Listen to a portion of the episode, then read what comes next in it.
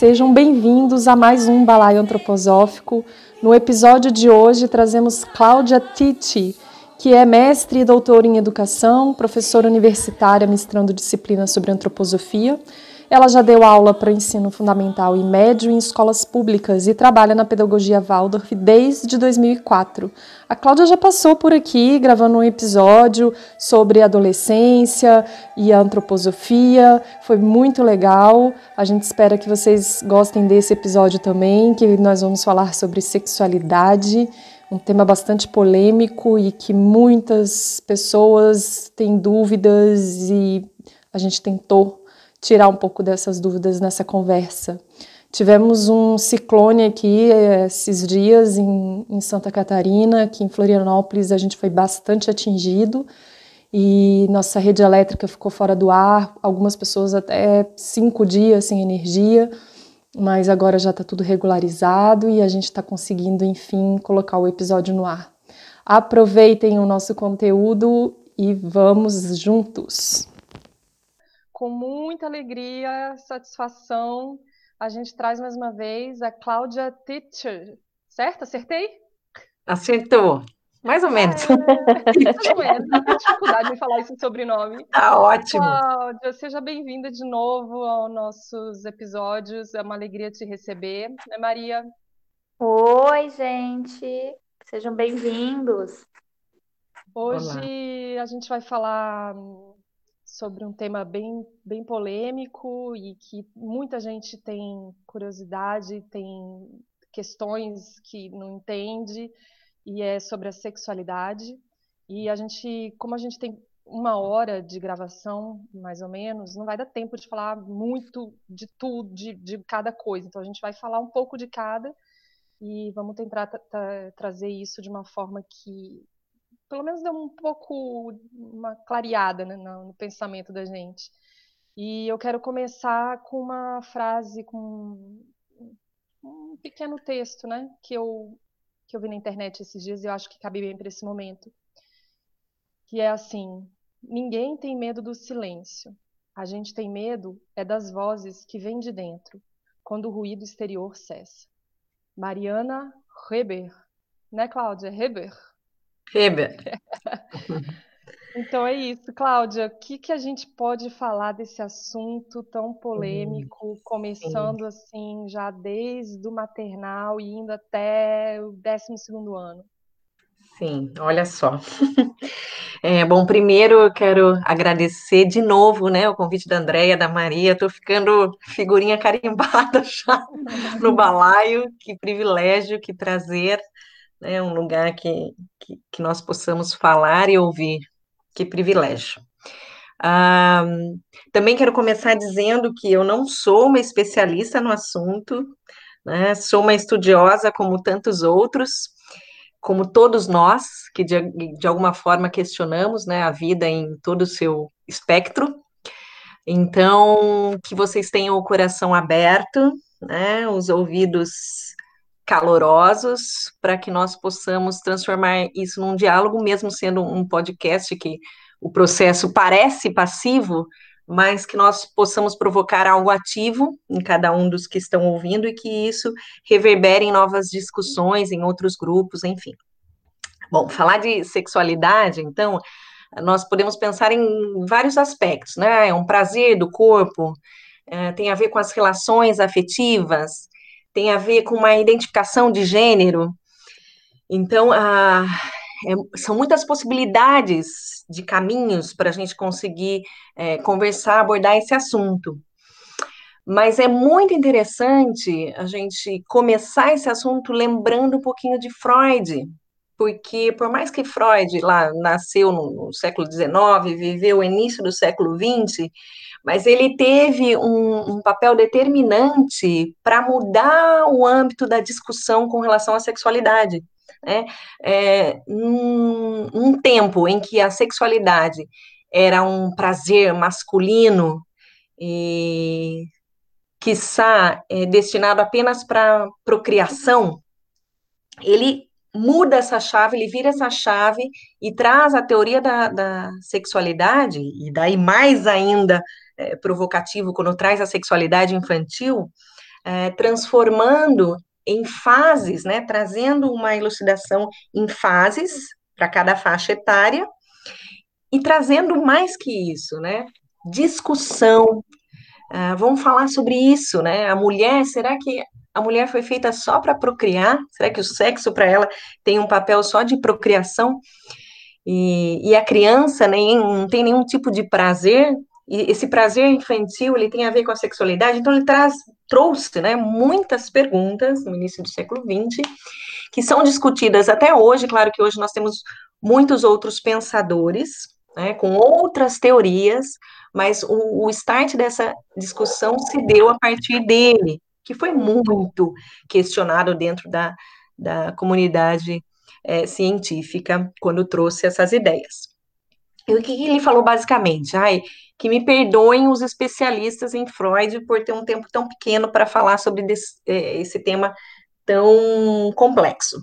Mas ele trouxe, que é bem conhecido, as três fases da sexualidade, que ele fala da fase oral, do zero aos dois anos, eu estou vivendo isso com a minha menina, que está de cinco meses, né, que é absolutamente, quem tem, quem já, quem tem filhos, né, que já viveu a maternidade, a paternidade, sabe exatamente do que eu estou falando, né? Essa fase oral que a criança quer colocar tudo na boca, né? Ela quer experimentar o mundo pela boca. Então, o prazer da criança está na boca, por isso é chamada de fase oral. E uh, Freud atribui como uma sexualidade esse prazer através da boca. Depois dos dois até os cinco anos, aproximadamente, se fala da fase anal, então, que está diretamente relacionado com o esfíncter. E daí as mamães vão lembrar do desfraude, né? O quão importante, então isso a gente pode encontrar vários, hoje, né, ainda bem, né, que nós temos esse acesso à informação e podemos ouvir podcasts, é, vídeos, ler sobre isso, como é que se dá o desfraude? Eu vou abrir um parênteses aqui, falar rapidamente do desfraude do meu menino. Eu tenho uma menininha de cinco meses, mas eu tô com um menino de três meses, e lá vai, é, e chegando próximo dos quatro, né? Três anos, né? Três anos, é, treze, lá vai tantos meses. Ele, o desfraude dele foi algo muito interessante, né? E a, a ignorância às vezes é uma dádiva, mas a, a sapiência também pode nos nos ajudar de alguma forma. Bom, então o meu segundo filho está na fase anal e basicamente a fase anal é o controle do esfíncter. E o esfíncter, tanto para o ânus ou para as genitálias, né, ele controla o xixi, a urina, né, e as fezes. E a criança, quando ela está nesse processo, se isso é antecipado ou se isso tem um rigor nesse processo, Freud acreditava muito que o que acontecia no primeiro setênio, ele não trazia essa, essa nomenclatura de primeiro setênio, mas nessa primeira infância, repercutiria na vida adulta. Então, é, o quão era importante nós deixarmos as crianças viverem a fase oral, e as crianças viverem a fase anal. O desfraude é um processo natural. E como a, a, sociedade, às vezes a família, cobra muito, né? ah, porque tem que desfraudar, mas imagina, já está com dois anos. Então, eu vivi essa pressão também no, no desfraude do meu menino, mas eu optei por, calma lá, não, não, não, deixa ele viver o, o período dele. Com três anos, eu já estava grávida da minha menina, é, ele começou a dar sinais né, do, de, que estava pronto para desfraudar, mas eu optei por deixar a minha filha nascer antes do desfraude dele, até porque para evitar que houvesse alguma regressão é, e tal, porque ele chama atenção, enfim. E optei. Quando a minha menina fez um mês, nós começamos o desfraude dele e tiramos a, a, a, a fralda diurna, e na segunda semana, já noturna. O meu menino não teve um escape noturno de xixi, cocô, nada, zero. Por que, que eu tô contando isso para vocês? Porque ah, mais do que esperar que na idade X vire uma chave e a criança simplesmente eh, seja capaz de desfraudar ou passe da fase oral para a fase anal, enfim, não existem idades como gavetinhas em que vai acontecer, mas existe um processo de observação, e isso eu queria compartilhar muito com todos os pais que estão ouvindo, nos ouvindo, que o mais importante para todos esses processos evolutivos dos nossos filhos é a observação. Nós precisamos observar os nossos filhos. Eles vão dar todos os sinais que nós precisamos para identificar o momento de uma mudança, o momento de tirar do nosso quarto para ir é, para o quarto dele, o momento do desfraude, o momento da alfabetização né? A gente tem sinais físicos, fisiológicos, para entender é, o que, que a criança está é, passando, né? Qual é a necessidade da criança. Tá? Ok, então dos dois aos cinco anos, essa fase anal. E depois, Freud vai dizer a terceira fase, ele fala da fase genital, a, a, a partir da puberdade, né? E daí, puberdade, se a gente pensar na Organização Mundial de Saúde, a gente pensa a puberdade, adolescência, a partir dos 10 anos, tá? dos 10 aos 19 anos. Se a gente pensar no ECA, no nosso Estatuto da Criança e Adolescência, se fala em adolescência a partir dos 12 anos, então criança até os 12 anos, dos 12 aos 18 anos, né? Tem essa, essa variação, mas, de novo, é para para questões políticas, né? Essas, essas, classificações, claro, que tem uma observação antropológica, mas ela tem uma necessidade política, né? Para índices e tudo mais. Mas ok. E esse ato, a grande questão é esse ato que se dá da fase anal para a fase genital. Tá, e aí? Que fase é essa? Como é que a gente vai buscar a sexualidade nessa fase. E, e é nesse momento que eu gostaria de trazer para vocês é, um fenômeno novo. Né? Isso não, não, é, não são publicações que estão dizendo ainda. Né? Até falando em publicações, para quem quer pesquisar em, em, literatura, né? Se pensar no, no Bernard Livegood, que é muito conhecido dentro da, da antroposofia, né? Ele, ele foi um médico psiquiatra, mas que gostava muito da educação, né? E, e escreveu um livro clássico dele, que todo mundo conhece, Desvendando o Crescimento, as fases evolutivas da infância e da adolescência, né, quem quiser buscar, de repente as meninas podem é, escrever lá no Balaio Antroposófico como é, sugestão de literatura. Tem o GA 303, também do, do Steiner, que fala sobre o desenvolvimento saudável do ser humano, que é interessante também como literatura, né? Mas esse ato, esse fenômeno novo que se dá nos sete, oito, nove anos, é que os pais estão questionando muito, né? O, o que significa essa sexualidade, esse, essa sexualidade relacionada com erotismo, que também é um risco, né? A gente pensar a sexualidade e erotismo sendo a mesma coisa, né? Porque se, se a gente lembra de Freud falando de sexualidade de zero a dois anos como uma fase oral, né? É, tem mais a ver com a relação dos prazeres do que propriamente a, a, o erotismo que se dá, né? Então, tá, e por que que isso está se dando nessa faixa etária, né? Porque se a gente pensar, ok, então, uh, eu nesse primeiro setênio, a sexualidade se dá no toque que a criança, que é a menina, por não ter o pênis. O menino por que, que ele tem a menina não tem. Então, um questiona por que não tem, outro questiona por que tem, e se tocam numa maneira muito natural, sem malícia. A malícia está nos olhos de quem julga como malicioso. A princípio não tem malícia, depende muito do contexto, obviamente, por favor, vamos contextualizar, né? Tem infâncias e infâncias. Isso é, lembrando de novo. Que idade, Cláudia? O toque? Isso, fase anal. Na fase, fase anal. anal. Ele já começa a reconhecer é, o pênis, a vagina, né? A menina a vagina, começa a se tocar, comparar. E é interessante porque daí Freud fala do complexo de Édipo, é nessa fase, dos dois aos cinco, que fala do uhum. complexo do, do Édipo. Então, a, o menino, ele quer a mãe para ele, né? E ele copia as coisas que o pai faz, porque ele quer tirar o pai da jogada, ou essa, ou essa é, e daí entenda como pai a referência que está junto com a mãe, né, independente de ser o pai biológico dele ou não, mas essa referência masculina ou não, porque nós temos outras constituições de família, então por isso que eu não quero entrar nessa é, expandir um pouco sobre isso. Daria para a gente fazer um podcast só sobre isso, as novas famílias, né? Que é interessantíssimo uhum. também é, discutir sobre isso.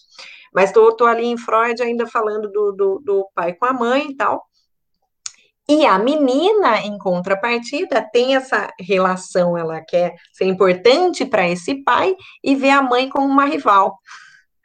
É interessante essas, essas relações de complexo de Édipo, mas nesse reconhecimento, ah, nesse relação do esfíncter, então por isso que quando papais e mamães, quando tem muito escape de xixi, de fezes, seja lá o que for, observa, é, investiga qual é a razão desse escape, porque isso pode estar muito além do que uma frescura, ou meu filho não consegue, ah, ele dorme mal, por que será que dorme mal? E não estou dizendo isso porque a culpa é nossa, ah, não, não, não, não, desmistificar essa relação de maternidade, paternidade e culpa, né, porque nós temos essa mania mesmo, sei bem, estou vivendo isso, mas observar, observar sempre, porque tudo tem uma causa, né? E certamente vai ter uma, uma determinada consequência. E daí eu vou dar esse pulo, esse ato, vou pular esse ato, que eu já vou voltar nele,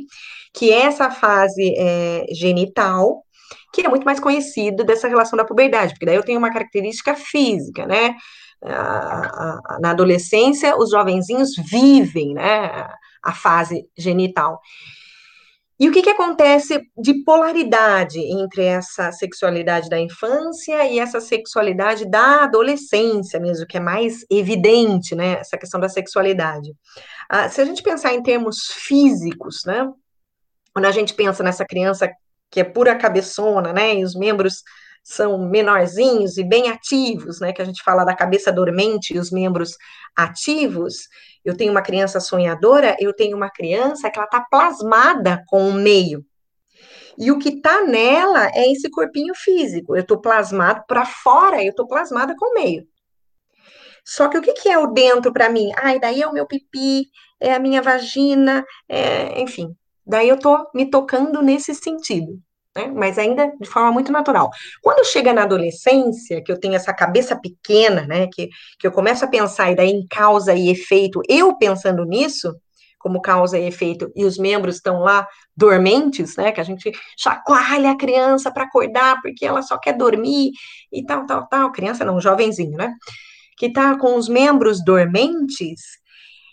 Qual é o sofrimento desse jovem? E daí poderia dar o passo para falar da, da questão do, do, do, suicídio, né, em adolescência, o que está acontecendo nessa faixa etária, né, que a OMS é, previu mais de um milhão de suicídios até 2020, e sendo que a faixa etária dos 15 aos 19 anos eram os mais atingidos, né, é, as maiores vítimas. Enfim, depois esse parênteses voltando. Então, essa cabeça pequena, esses membros grandes, eu estou, eu deixei de estar plasmada com o mundo. Agora eu me afasto desse mundo. Né? E o que é dentro agora não é meu corpo, meu pênis ou minha vagina, não é isso. O dentro agora é a minha relação com o mundo, essa rea, rea, relação psíquica com o mundo, que a criança não desenvolvia isso. Pode falar, André. Isso a partir do quê? Dos, dos 9? Dos 12?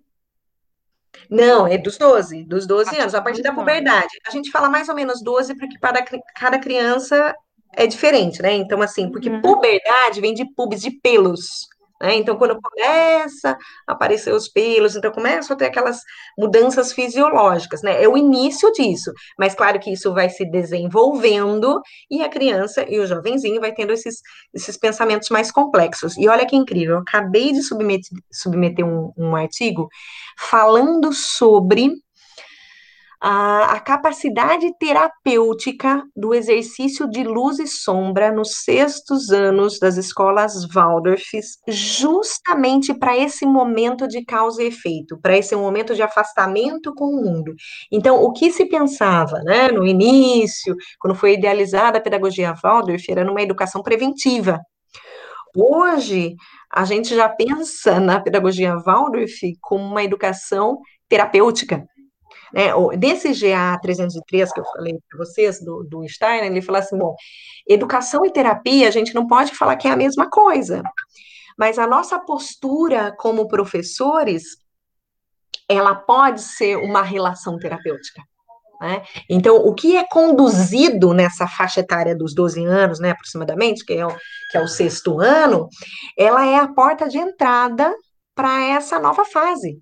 Então, é como se um envoltório que, que protegia né, esse, esse, essa criança, esse jovenzinho, ele se desvela, né, ele mostra é, um, um, outro tipo de mundo, que é diferente do Rubicão dos nove anos, né, que é aquela perda dos olhos de leite que a gente conversou, acho que na nossa primeira conversa a gente falou sobre isso, né, que eu perco os meus olhos de leite. Então, aquela fantasia que eu tinha antes, os gnomos que eu via, os amigos imaginários, eles deixam de existir. Eu tenho a minha primeira relação com a morte.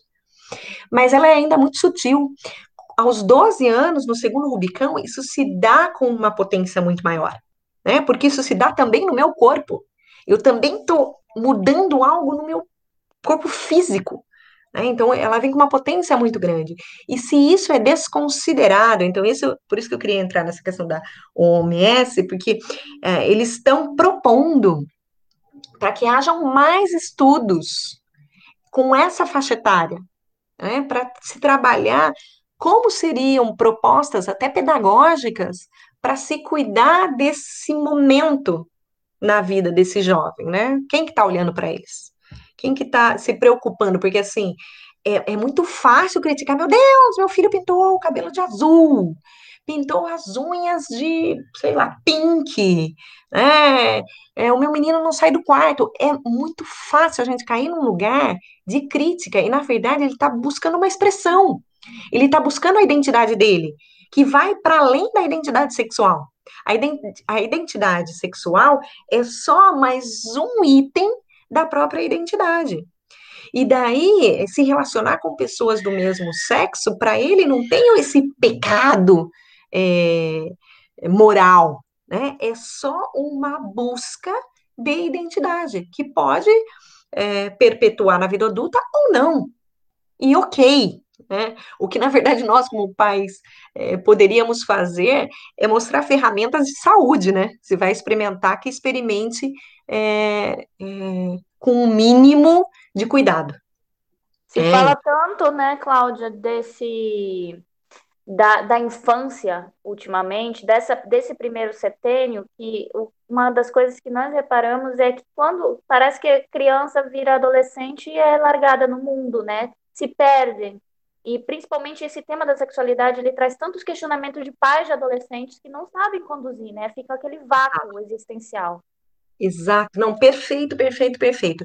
Porque o alimento, no primeiro setênio, que coopera com a, o desenvolvimento da sexualidade da criança, claro, dos pais, do, do cuidador, dos professores, é um processo de observação muito grande, mas é um bálsamo de fantasia. Quando a gente permite que a fantasia exista naquela faixa etária e não adiantar processos intelectuais, e tecnológicos, um, a gente consegue passar uma sexualidade saudável, natural, não é saudável, não é bem ou mal, mas é, é, é com naturalidade. E a fantasia traz muito isso. Né? Então, por exemplo, é, uma criança que sofreu abuso, por exemplo, né, na primeira infância. Como é que a gente cuida dessa criança, né? Como é que, como é que a gente lida com uma criança assim? E o, e o uh, Live Good, ele não, não com traumas infantis, mas ele trabalhou com crianças deficientes e tal também, relacionando é, como poderia eh, trabalhar a educação, e em qualquer momento a fantasia pode entrar. Nenhuma criança é isenta de fantasia, por mais cruel que seja o contexto que ela tenha tido até, sei lá, os quatro anos de idade, ou até os, os nove, daí já é uma outra situação, né? Se a gente tem a queda do paraíso aos nove anos de idade, antes dos nove anos de idade, a gente consegue conduzir bem com a questão da fantasia, do imaginário, da representação imagética. Dos nove adiante é um outro tipo de, de terapia, né? Um outro tipo de trabalho. Que daí a, a, a arte-terapia tem uma função muito forte, né? Porque daí você vai trabalhar com a arte é, e toda a sua potência de uma maneira é, como um bálsamo mesmo. Aquilo que ela não teve em fantasia nesse primeiro setênio, indo até o, o, primeiro Rubicão aos nove anos de idade, ela pode ser trabalhada através das artes. Então, as artes têm um papel fundamental.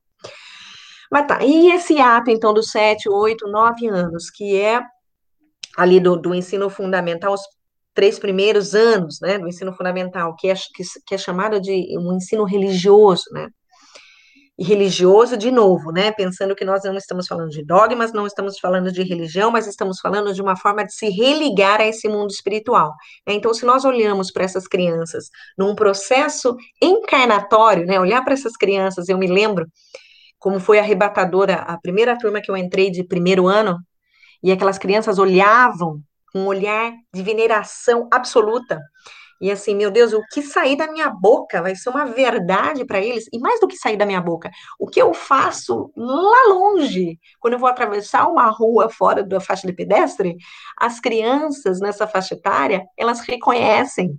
Porque não é só aquilo, eu posso falar para elas, andem na faixa de pedestre, mas se longe dos olhos dela, delas, eu não andar nessa faixa de pedestre, elas vão olhar para mim e elas vão saber, incoerente, hum, faz sentido o que ela está falando. Assim, isso é muito lindo de se ver, né? Então, assim, dá, te dá um senso de responsabilidade gigante. Ok, é porque, só para complementar, para não ficar vago, quarto, quinto e sexto, daí é um ensino artístico, sétimo, oitavo e nono já é um ensino mais científico. Pensando só em ensino fundamental, quero pegar esses três primeiros anos.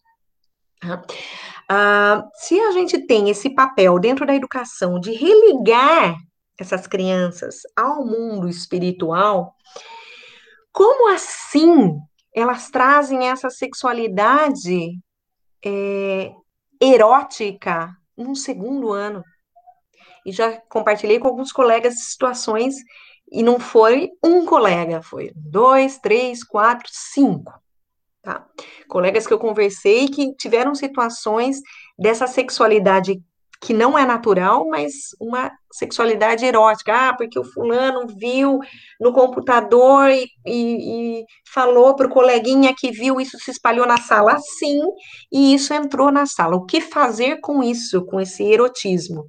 Né? De novo, fantasia, representação imagética, artes.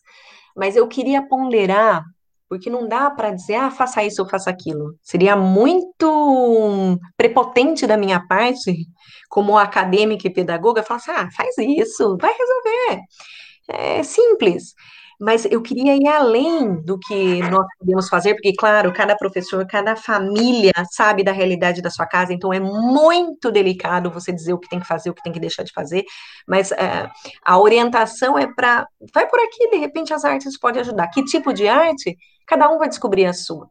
Né, mas se propor a, a, a buscar um processo artístico que pode ser a maneira como eu falo, a maneira como eu conto uma história, a maneira como eu danço, é, é, a música que eu escolho, enfim, depende muito da, da, da tradição da família, enfim, então não dá para entrar nesses pormenores técnicos.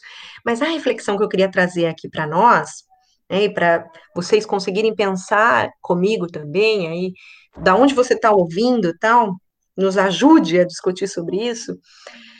Mas por que será que essa sexualidade erótica está vindo? Por que será que isso está se evidenciando né, quero deixar essa, essa, essa, essa pulguinha antes da Maria ou Andréia falar, não sei. É, só uma, uma questão. Se a gente pensar em Ariman e Lúcifer, né, dentro da antroposofia a gente tem essas forças adversas, Ariman e Lúcifer, que são complementares, nem só céu, nem só terra. Mas quando se tem muita terra, o céu precisa, as forças luciféricas precisam aparecer. Se eu tenho muito Lúcifer, as forças arimânicas vão aparecer. Então, o, o que, que isso significa? Se eu intelectualizo, e por isso que eu estou chamando a atenção para esses três primeiros anos, né? Que, que tem que alfabetizar com cinco agora, né? Dentro da, do, do ensino tradicional. Se eu trago o Ariman que é, é, esse, esse intelecto mais duro, não que não seja necessário, tá? Por favor, me entendam, nós precisamos de Ariman, precisamos de Lúcifer, nós precisamos dessa polaridade, nós buscamos sempre o equilíbrio, nós nunca vamos alcançá-lo, mas nós temos que estar sempre em busca.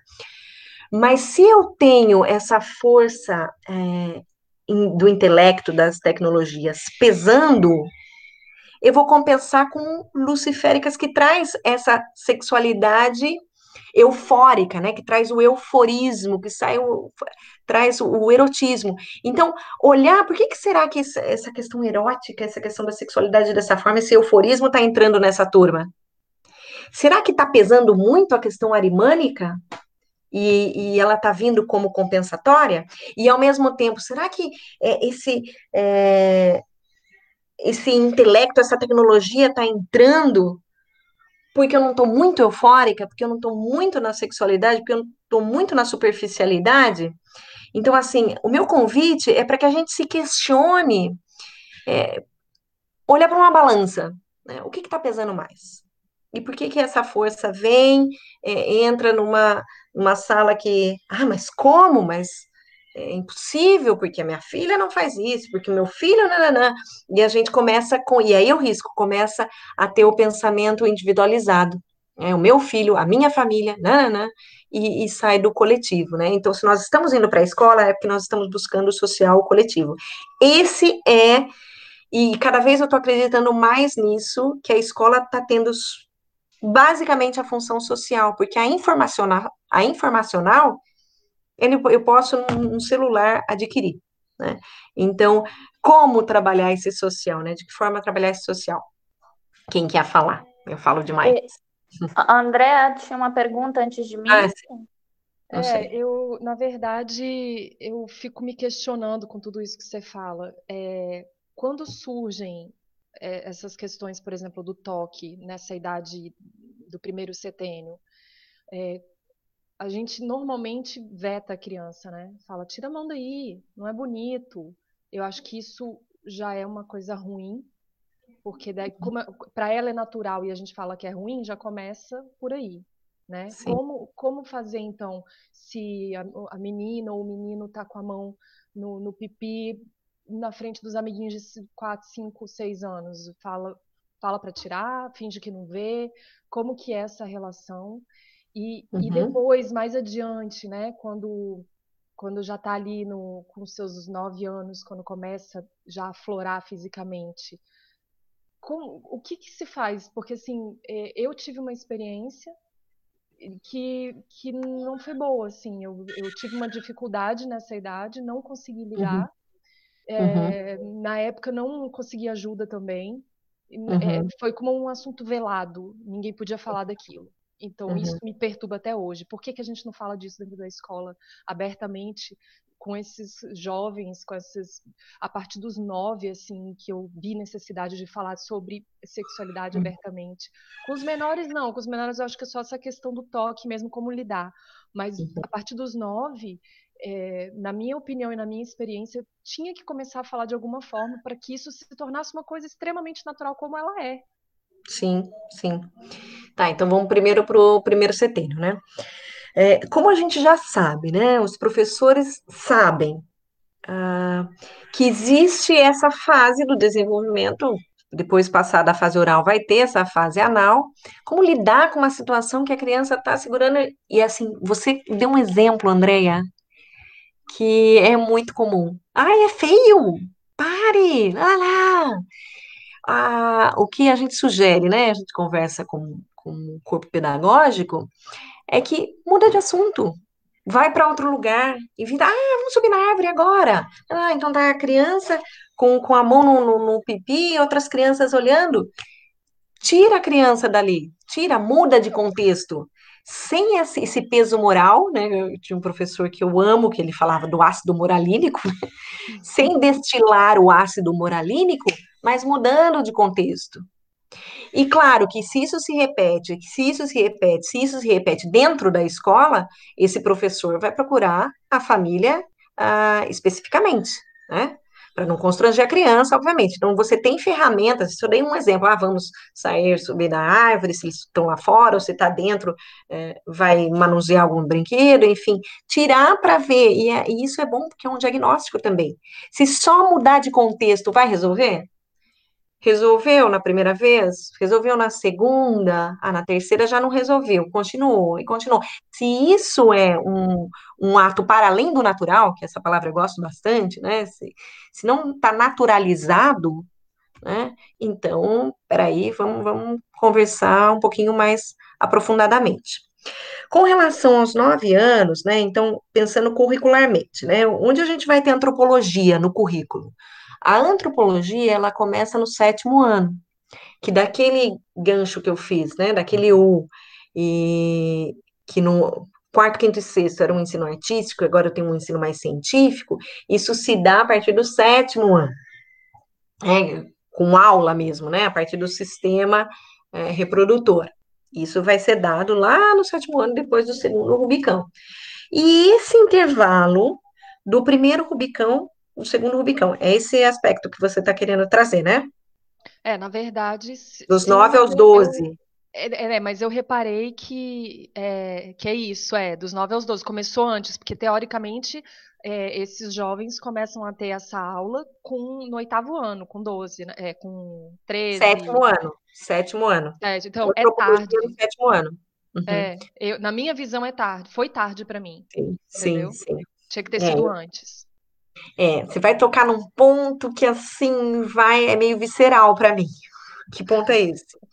É, o currículo, é, essencialmente, né, a essência do currículo, ele foi desenvolvido em 1919, que é início do século XX. Né? Nós estamos em 2020, né? então já se foram 100 anos. A antropologia do ser humano também sofreu alterações, né? não gritantes, mas sofreu alterações. Então, se a gente pensava na troca dos dentes com seis, sete anos, a partir dos seis anos, hoje a gente está antecipando, é uma situação. Né? Ah, se nós pensávamos hum, menstruação com 12, 11 anos, hum. a gente tem menstruação com 12, com, desculpa, com 9, com 10 até caso. Então, assim, isso é uma questão que também cabe um podcast para ela. O que está acontecendo com a antropologia hoje, né? Por que, que essa, essa antropologia do ser humano está mudando? Se é bom ou ruim, não cabe julgamento agora, mas é bom olhar para isso.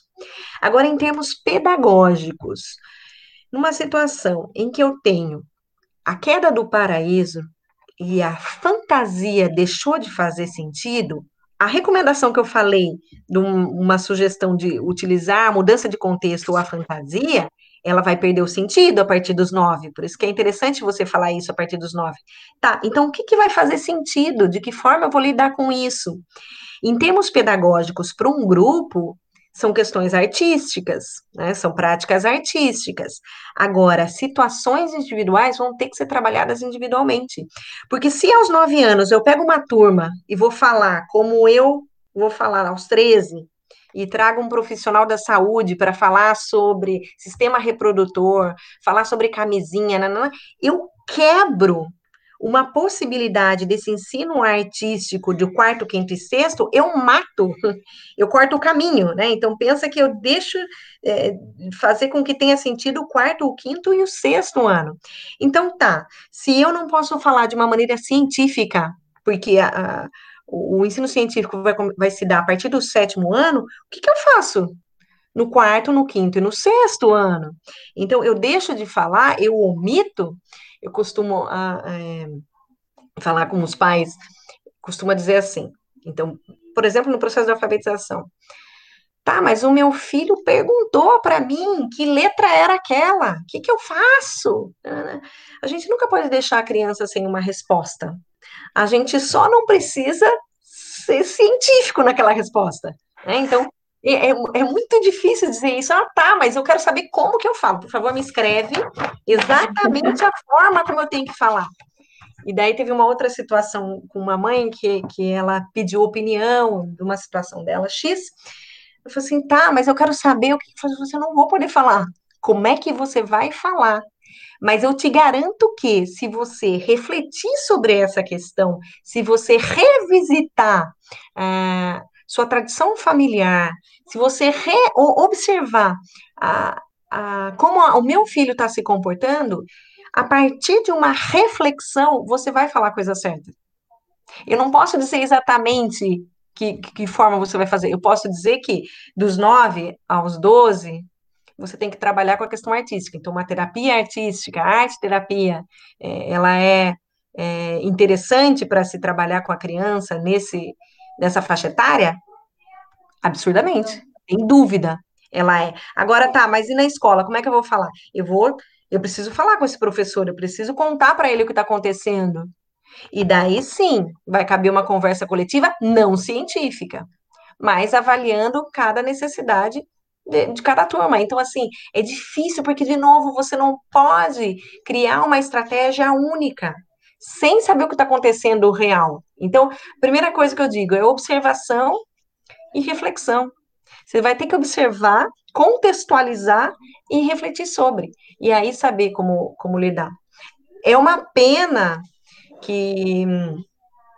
É, na, na, no exemplo que você citou, né, não tenha tido espaço para que isso acontecesse. Então, a busca é sempre por esse espaço de troca e cada vez mais, porque está ficando cada vez mais é, questionável como se lidam com as coisas hoje, se a gente não tiver uma profunda reflexão de todos os nossos processos sociais, e agora mais do que nunca, né?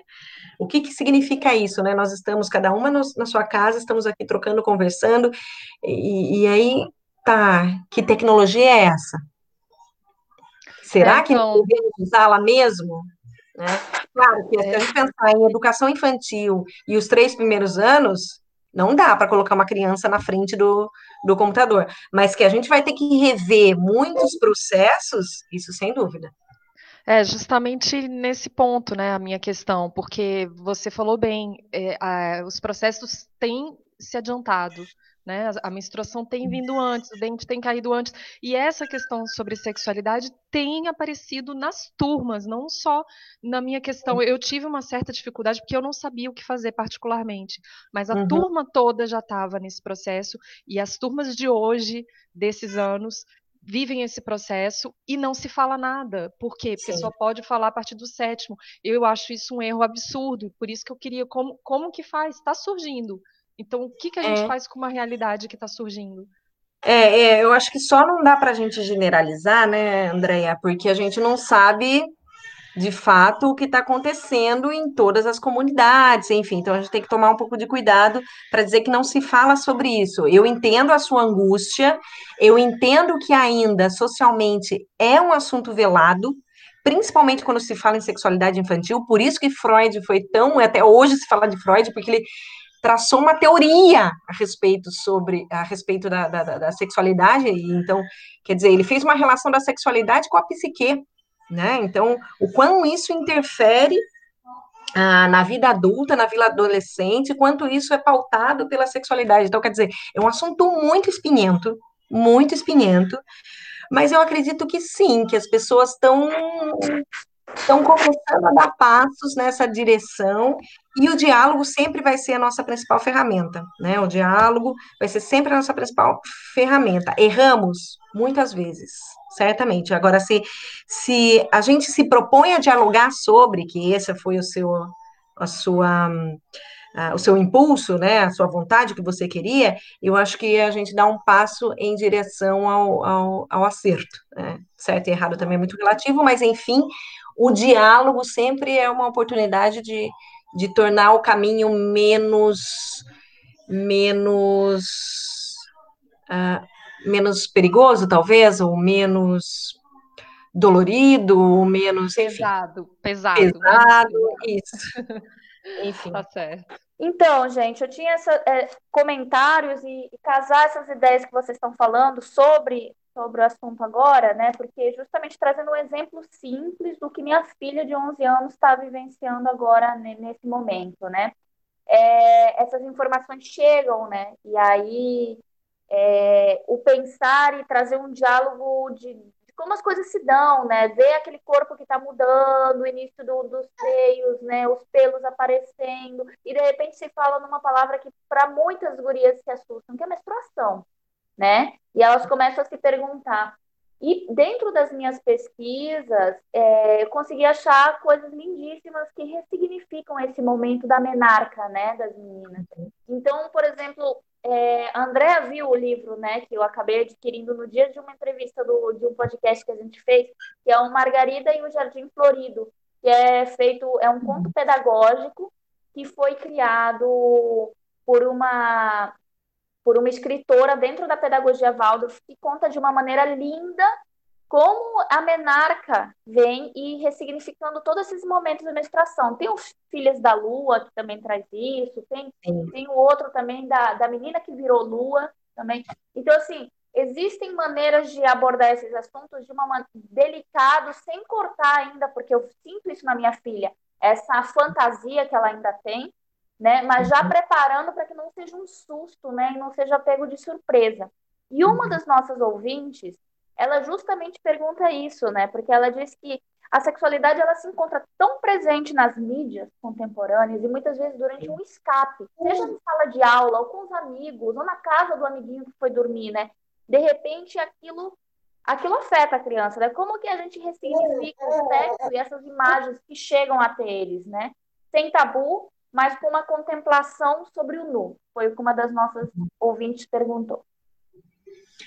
É, você sabe que quando a gente fala da questão artística, né, é interessante ela falar dessa questão do, do nu, né?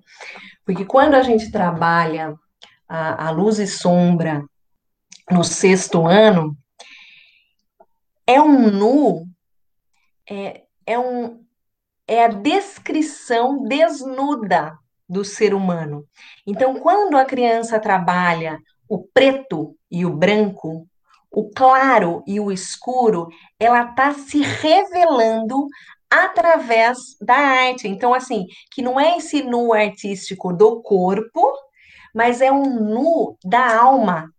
Então, eu, para mim, esse exercício, e, e, a gente pesquisando sobre isso, né, minha orientanda é, fez um trabalho sobre isso, que eu falei para vocês que a gente submeteu recentemente, ainda não está publicado, um artigo falando sobre isso, é, mas essa potência da luz e da sombra, do escuro e do claro, é, ela trabalha com esse nu que não é erotizado e nem escancarado, porque as mídias sim trazem é, essa coisa que você não precisa imaginar, né? Porque ela já está pronta ali.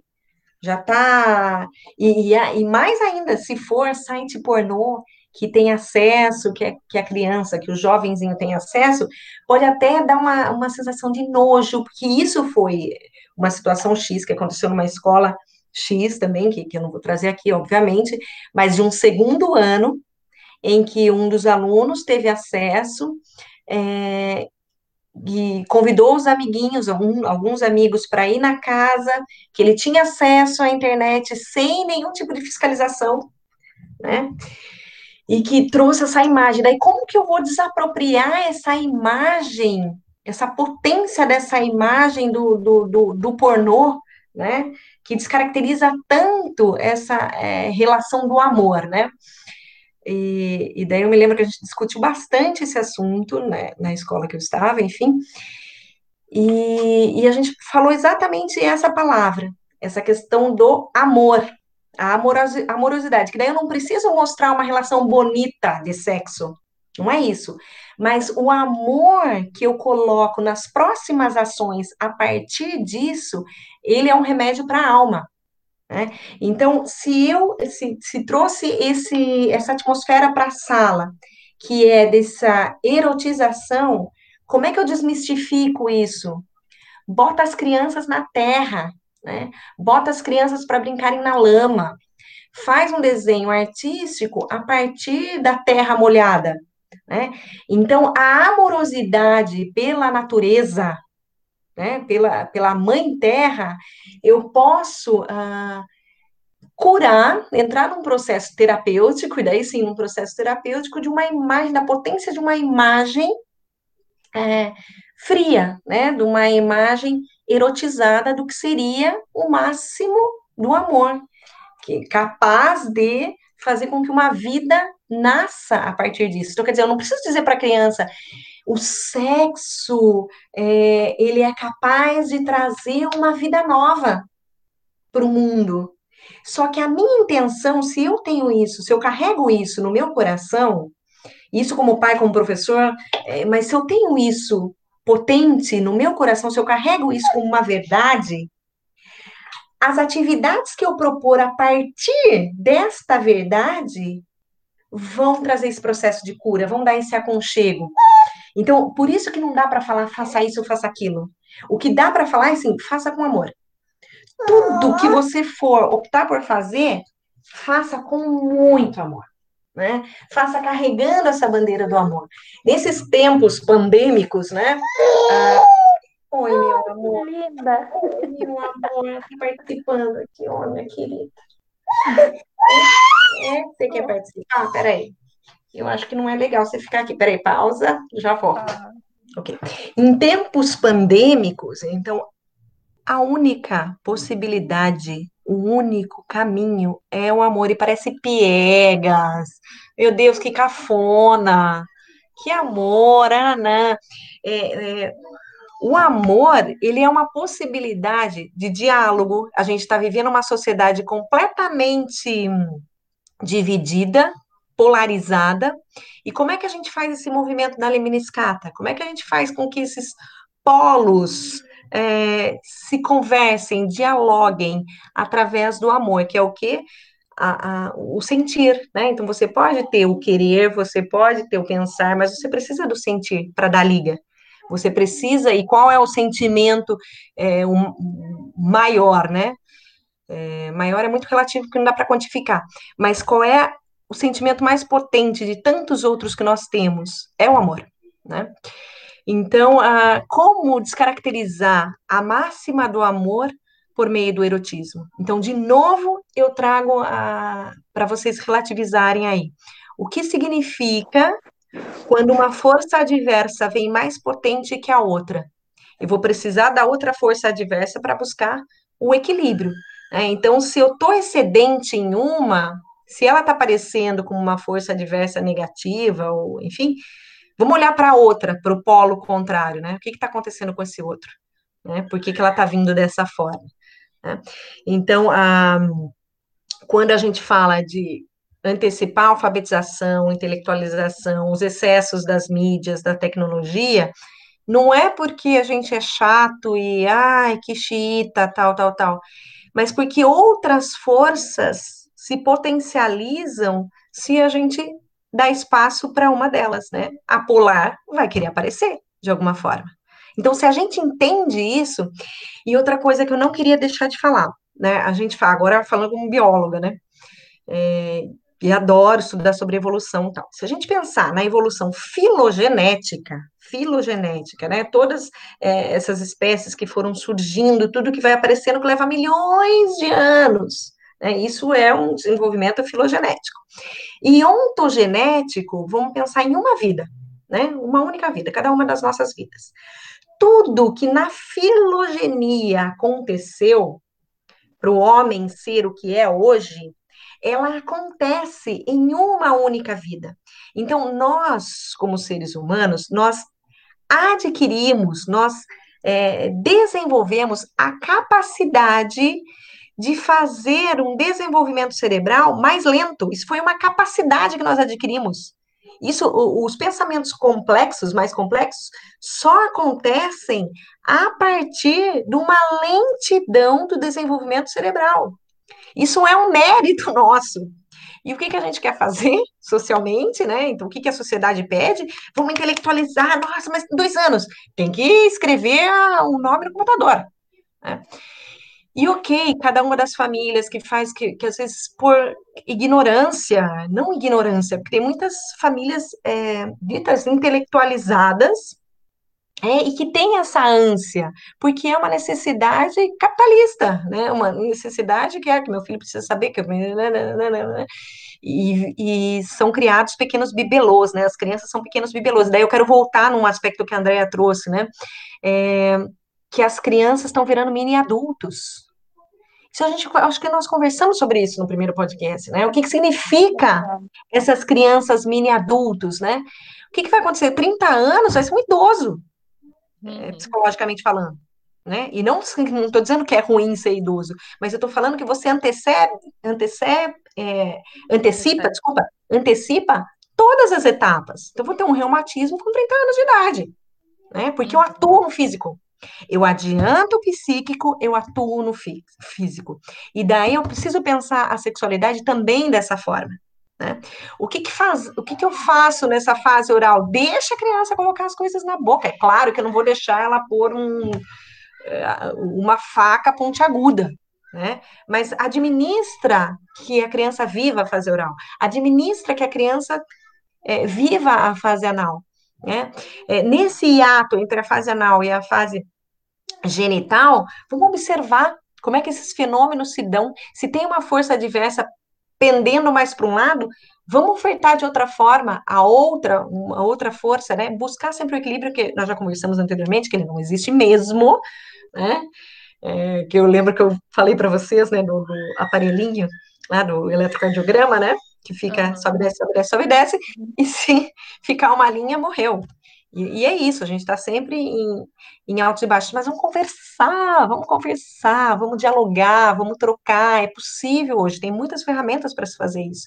Claro que o que a gente mais queria era estar tá numa mesa, tomando um chá e conversando, olhando nos olhos, né? Mas ok, é, é essa realidade que está posta, vamos trabalhar em cima dela. Não precisamos fazer com uma criança de primeiro ano tenha aula pelo computador né? Uhum. Mas eu posso fazer, e daí também não quero entrar nesse mérito, né? Claro, é difícil não ser passional, né? Mas enfim, cada um, cada família busca o, a sua maneira de, de, de, criar seus filhos, e a tecnologia é um assunto que tem que ser muito discutido, é, tem que ser, vai ter que ser moldado também, né? A gente vai ter que estar constantemente discutindo, porque é, não estamos num momento de radicalizações para nenhum lado, né? O ideal é que nós a evitemos, né? O, o radicalismo não vai ser bom para nenhuma das partes, né? Para lado nenhum, seja lá que assunto nós nós falemos, mas sempre observar, refletir e tentar conduzir é, da melhor forma, permeados de amor. E Eu agora acho que se nós nos permearmos desse sentimento, a gente consegue fazer com que os polos é, dialoguem. Sim. E agora pulando um pouco assim, porque é tanta coisa que a gente queria falar, né? Não, que não vai dar tempo nesse só, mas assim, eu já é. quero dar um pulo para o ensino médio, que também eu recebi alguns questionamentos, né? Quando a gente abriu para pergunta de ouvintes, é, uhum. de, de agora, né? Nesse momento que a gente está de quarentena, como lidar com esses jovens na quarentena, tendo acesso a conteúdos é, que não que, pornográficos e que não são de acordo com com o que a gente gostaria, né? Porque já são jovens que já têm noção, né, da sexualidade, já estão aí muitos querendo já transar e e como que a gente aborda, segundo a antroposofia, já esses jovens que já estão nesse mundo? É, é muito difícil falar segundo a antroposofia, né? Porque daí eu vou, vou carregar um monte de gente comigo. Uhum. Então, é, eu vou falar assim é, do ensino médio. Acho que nesse aspecto dá para a gente trabalhar um pouquinho. Então, relembrando que a gente, até os 14 anos, 14, 15 anos, a gente apresenta esse mundo belo. Né?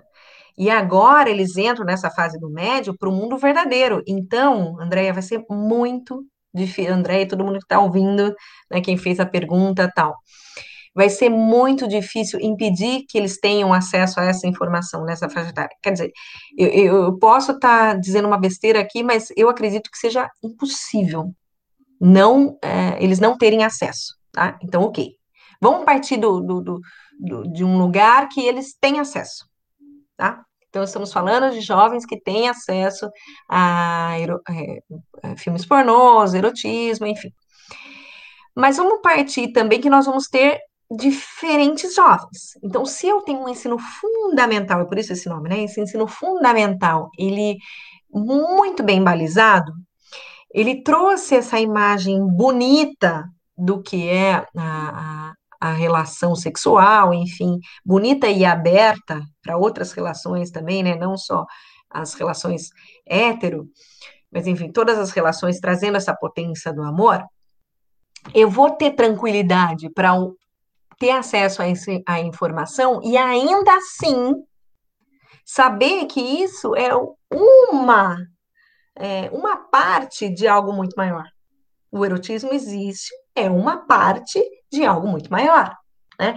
É, o Freud, de novo, né, falando dele, mas é, era tudo isso relacionado ao sexo é, prostituição, essa coisa do erotismo, tá? eram as transgressões, né? Era considerado transgressões. E o sexo que não fosse para procriar era pecaminoso, né? Então, é possível a gente fazer com que alunos do ensino médio não tenham acesso a isso, não tenham esse tipo de informação? É impossível. Não tem como, hoje, com a potência das tecnologias, fazer com que um jovem não tenha acesso acesso a isso, até porque a gente vai ter passado por um ensino que propôs que ele fizesse as buscas dele, que ele tivesse autonomia, então ele vai ter acesso. Isso é uma questão. Então a gente tem que partir disso. Agora, como que a gente pode ofertar para além disso, né? Então, digamos que uma criança que não teve esse, essa imagem bonita do sexo, ou então tem uma, um, é, pais separados. Não, o problema não é ter pais separados, tem pais que vivem lindamente de forma separada, até muito melhor do que pais é, que não se separaram, mas que estão separados animicamente, né? Dentro de casa e brigam, enfim. Mas de que forma que a gente pode ofertar uma outra imagem? Conversando, de novo, dialogando sobre isso, né? E daí perguntando, é muito difícil, é muito delicado. Ah, mas eu não tenho abertura com meu filho, eu não tenho abertura com a minha filha. Então, busca quem tenha. Então, você tem uma tia, ou a madrinha, ou alguém com que ele possa dialogar sobre, porque essa questão do suicídio, que, a, que eu falei para vocês, dos 15 aos 19 anos, que era a faixa etária com maior, vou colocar o carregador aqui, tá acabando a bateria. É, que é a faixa etária com os maiores índices de suicídio, se dá justamente pela falta de diálogo, pela falta de oportunidade de ouvir, né, de ser ouvido, mais do que ouvir, ser ouvido. Né? Então, se eu não consigo fazer, se não tem ninguém próximo que consegue fazer, então que se proponha uma terapia. Né? Que a pessoa se sinta segura de saber que ela vai estar ali, vai ser ouvida e que, pela ética profissional, ninguém mais vai saber do que ela está falando, se ela não tem acesso com os pais, com os amigos, ou com uma tia, ou com uma madrinha, ou enfim. Mas não tem outra possibilidade senão o diálogo. Não tem, não tem outro caminho, vai ter que ser esse. E que se não, se não for dentro da relação do pai com o filho, do pai com a filha, ou da mãe com o filho, seja lá o que for, que isso se amplie, sabe? O, o ideal é que se amplie as possibilidades para além do núcleo familiar e ai, acho que é Sibila, é, acho que é Sibila o sobrenome dela, não lembro o primeiro nome de uma autora, que falava sobre as relações de família hoje, e o quanto nós se isolamos né, nos núcleos familiares hoje. E que é um processo natural, a sociedade se desenvolveu e hoje é assim. Antigamente a gente criava os nossos filhos como? Com o vizinho, com o tio, com, com os avós próximos, era uma criação compartilhada. Hoje a criação se resume ao nosso núcleo familiar. Né? Então, todas as questões, por isso que isso está vindo com muito peso, né? Você usou peso aquela hora, está vindo com muito peso, porque é um excesso de responsabilidade para nós, mães e pais, porque só, só estamos por nós mesmos. A impressão que se dá hoje nas configurações familiares que estão postas é essa, que só depende de nós dois. Né? E, só que a gente pode ampliar um pouquinho essa possibilidade. E se não pudermos, né, se não tem o acesso dos avós, se não tem o acesso de tio, de, de primo, de amigo, que seja então através de uma terapia. E daí a terapia, de novo, vai depender do contexto familiar que se é posto. Aí vai determinar é, que tipo de terapia vai ser né? Que tipo de escolha vai ser. Mas a gente tem que ficar bem consciente e se tranquilizar com isso, que eles vão ter acesso sim. E se não tem, pode não ter dentro da nossa casa, mas vai ter fora, vai ter com amigo, vai ter, enfim, vai ter acesso a essas imagens. Então, por isso que, enquanto a gente pode trazer muito essa potência da fantasia e das representações imagéticas, que a gente faça, que a gente permita que as crianças vivam, né? A Maria trouxe essa, essa, essa imagem da filha, né? Nossa, mas é, tem tantas possibilidades, né? Eu li isso, li aquilo, né? Tem outras possibilidades que a gente pode tra trazer essa questão da menstruação, que por muito tempo era um grande tabu, né? por muito tempo mesmo, né? Porque a gente ainda tem mulheres que são decepadas, agora não estou falando de cabeça, mas é como se fosse, porque elas é, é, o clitóris feminino, que é o ponto de prazer da mulher, para que quando ela tem a relação sexual, ela não tenha o mínimo prazer, porque ela não pode sentir prazer. E a gente uhum. tem ainda esse tipo de sociedade, né? Então, quer dizer, se a gente vive numa situação dessa e a gente tem a possibilidade de apresentar outras imagens, que façamos, né? Que possamos é... apresentar outras imagens, que possamos conversar de uma outra forma com relação à, à sexualidade. Eu acho que, que esse tema no ensino médio é até mais tranquilo, porque, enfim, eles já estão é, mergulhados nisso Sim. corporalmente e tudo, né? Sim. Socialmente também. O que uhum. me preocupa mesmo é, é né, como, volto a dizer, é essa primeira infância, quando vem, assim, da, no segundo setênio, quando vem essas questões, que por Sim. mais que você diga que a gente precisa conversar, é, eu sinto, na minha experiência, que, que não tem abertura ainda dentro da, da escola para esse tipo de conversa. Uhum, né? É velado uhum. e pronto, é assim acabou, sabe? Então, uhum. eu, eu talvez algumas outras pessoas se identifiquem com a minha fala, e que eu acredito que sim, né, pelos relatos que a gente ouve, e, e daí eu ainda, eu ainda fico com isso, eu ainda fico com essa pulga atrás da orelha, que por mais que a gente tente conversar, e esse diálogo não acontece da maneira como a gente gostaria, né, que, uhum. que enfim, é trazer o assunto com mais naturalidade, é, eu acho que isso ainda é um passo que a gente tem que dar. Uhum. É, e, e outra coisa, e você está certíssima de estar tá com a pulga atrás da orelha, por quê?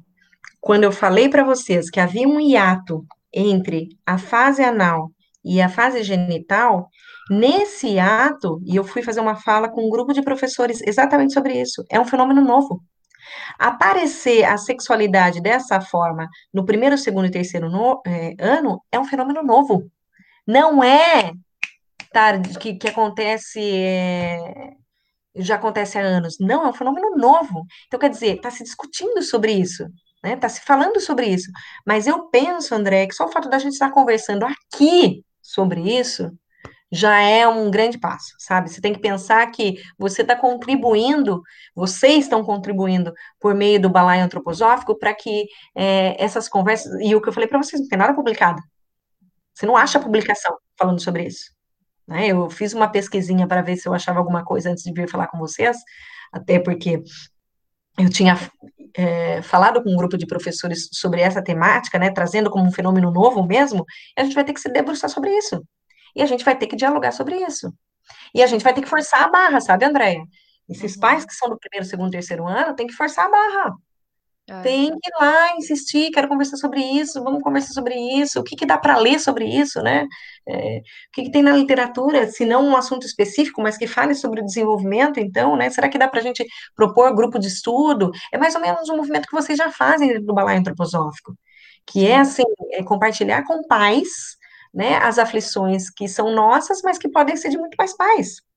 Então, assim, eu quero parabéns para vocês do, do Balé Antroposófico de trazer essa temática. É, espero ter contribuído um pouquinho, né, sobre isso, claro. Não sou uma especialista. Filtrem aquilo que não fizer sentido, não tem problema nenhum. Não sou nem um pouco cuidadosa com as minhas ideias e as minhas falas. Tudo muito tranquilo. Podem filtrar aí, mas espero que alguma coisa é, tenha ficado e que possa ter contribuído de alguma forma. Com certeza, ficou muita coisa sempre. A sua fala sempre traz muita. Pelo menos um, um abraço quentinho, né? Sim, Eu sempre falo isso. do abraço quentinho. A gente precisa se sentir ouvido e acolhido, né? E, e a, eu estava bem agoniada com esse tema já fazia alguns anos. E, e, a gente tentou conversar com você, né, Cláudia, algumas vezes Sim. e não deu certo. É né, verdade. a gente decidiu gravar é, online e parece que não era para falar sobre o tema, né? Parece que era uhum. para continuar velado. Então, assim, claro que, a, que a, as questões ainda ficam, como eu falei, mas uhum. é, você traz muita, muita luz é, em cima desse tema e com certeza a gente pode marcar outras conversas para desmembrar e trabalhar especificamente cada coisa. Te agradeço Outras questões, muito. né, que vão surgindo, né? Porque a gente Sim. queria até responder aos ouvintes e a gente recebeu várias perguntas e tentou, antes de começar, é, encaixá-las na nossa conversa com a Cláudia, né? E trazer uma ou outra, porque a gente sabe justamente que aqui a gente abre o espaço para um início de olhar para muitos assuntos que não foram falados, não foram pensados até então, mas que tem uma necessidade a partir de agora, né? Nada acontece por acaso eu estive mais quieta agora nesse, nesse episódio, porque é muito interessante ouvir falar. A Cláudia é uma pessoa que fala e a gente fica. Não quer nem saber. tipo, parece que eu estou ouvindo um TEDx toda vez que eu a Cláudia. Ah, muito obrigada, Cláudia. Foi ótimo. Eu que agradeço. Obrigada por topar com uma recém-nascida no meio da pandemia, as crianças pois é. pequenas, é. imagina. Tivemos parabéns. algumas interrupções, né? Não, mas foi ótimo. Te agradeço de coração por sempre estar aberta pra gente, sempre aceitar nossos convites e nos aguarde que virão novos convites por aí. Ah, tem prazer. Se eu puder Obrigada, Beijo. Beijo. Tchau, tchau. tchau. tchau. O tempo vai refletir.